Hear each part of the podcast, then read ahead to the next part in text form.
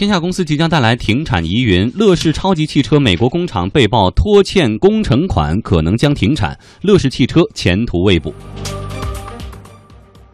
春风不再，苹果手机在华销量暴跌，中国市场占有率跌出前四。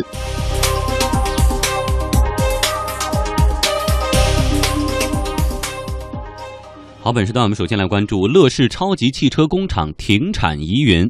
在乐视和他的合作伙伴 Faraday Future 即将发布第一辆量产车的前夕，Faraday Future 的工厂突然陷入停工传闻。一份媒体曝光的邮件显示，Faraday Future 工厂的承包建设承包商 AECOM 致信 Faraday Future，说其拖欠了九月份的两千一百万美元的工程款，并且指出公司还应该在十月和十一月分别支付款项两千五百三十万美元和一千一百八十万美元，并且威胁如果收不到钱，可能会停工。嗯，对此呢，今天我们的记者也是多次联系这个 Faraday Future，但是一直没有得到回复。作为他的战略合作伙伴呢，乐视超级汽车也在今天向天下公司发来了声明。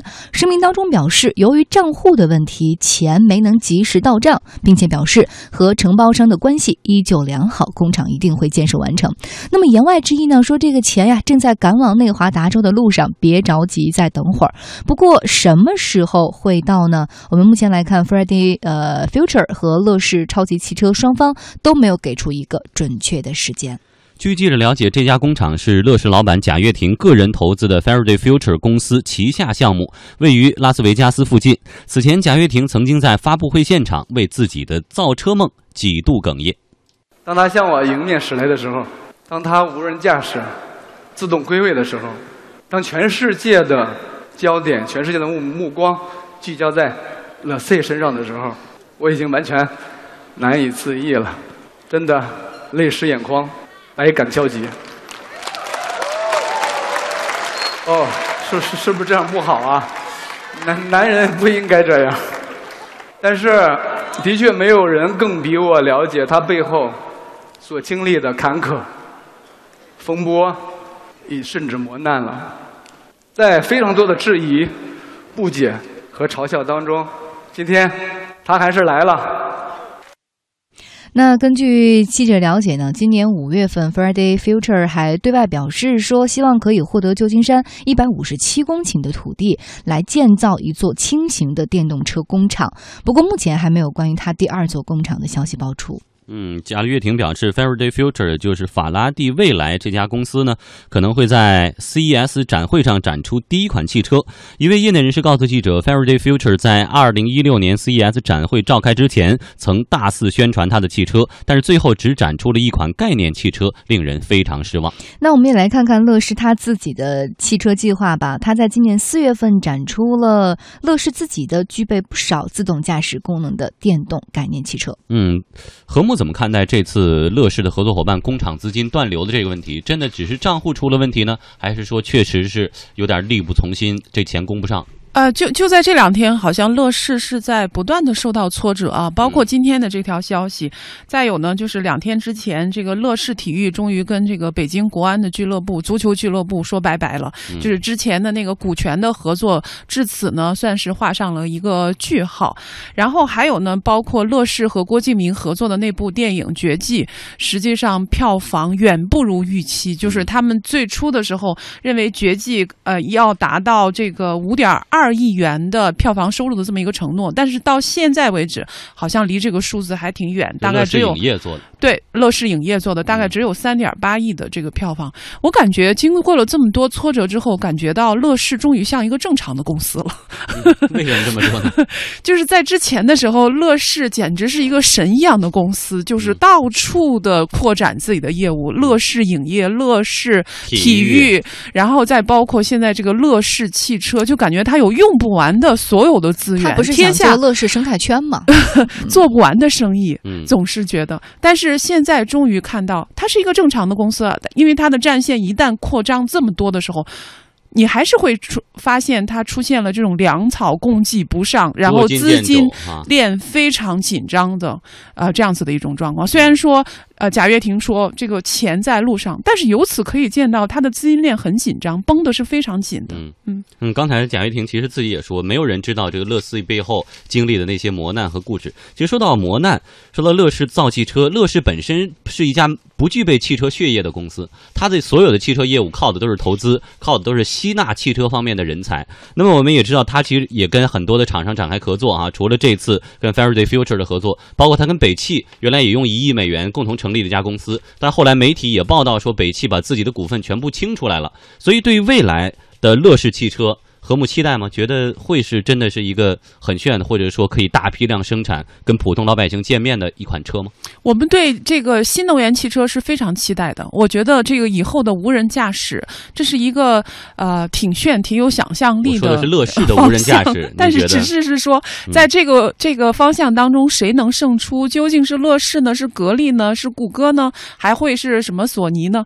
这个真的是不确定哎。而且，如果你把乐视跟其他的几家公司做一个对比的话，无论是在互联网的这一头，它跟谷歌或者是跟百度是没有办法比吧。然后它在制造业的这一头，它跟格力也没有办法比吧。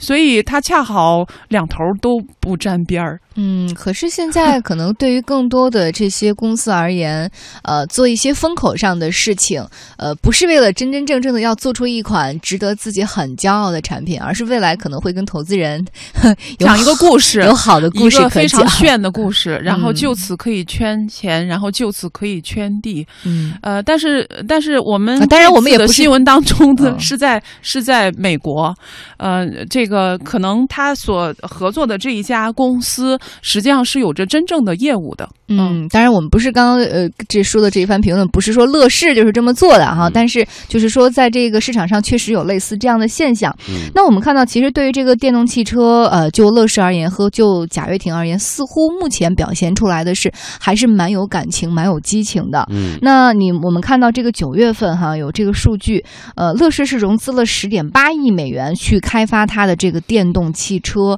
在融资的一个月前呢，它还投资了十八亿，在中国的东部修建了一座电动汽车的生产商，预计当时的报道是说年终产量可以达到四十万辆汽车。嗯，一座电动汽车的生产厂哈。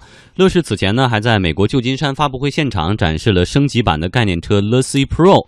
这款概念车呢，使用了一款自主研发的纯电动动力系统，量产版已经进入到测试阶段。l e c Pro 已经在被运抵洛杉矶之前，还拍入了影片《变形金刚五》。嗯，那老板贾跃亭也表示哈，乐视要做汽车行业的领军者。过去的几十年里，真正汽车产业的人和我们很多专业的媒体人人人员都知道，中国的汽车产业还停留在一个什么样的水平，停留在一个什么样的阶段。中国的汽车产业更多的是逆向的研发，而且仅仅是 C 级以下或者 B 级以下车的逆向研发，更多的是抄袭和模仿。但是，这一切都会随之而变。我们可以非常骄傲地说，今天的这一台乐 C，我们第一代的超级汽车，首先它的定位是世界最最高端的无人驾驶的互联网智能 D 级轿车。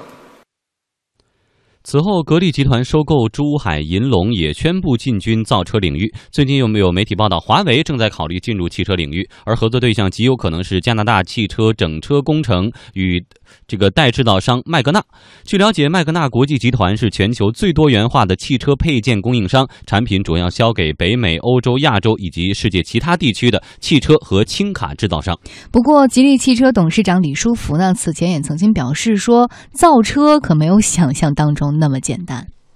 宣称要造汽车的这个企业啊，这个名单啊拉的已经越来越长了，啊，大家都说要造汽车，而且都说呢不造普通的汽车了，啊，都要造最新技术的互联网的汽车，所以一时间啊，这个市场上各种概念层出不穷，啊，大家都很迷惑，到底汽车这个行业将会发生什么改变？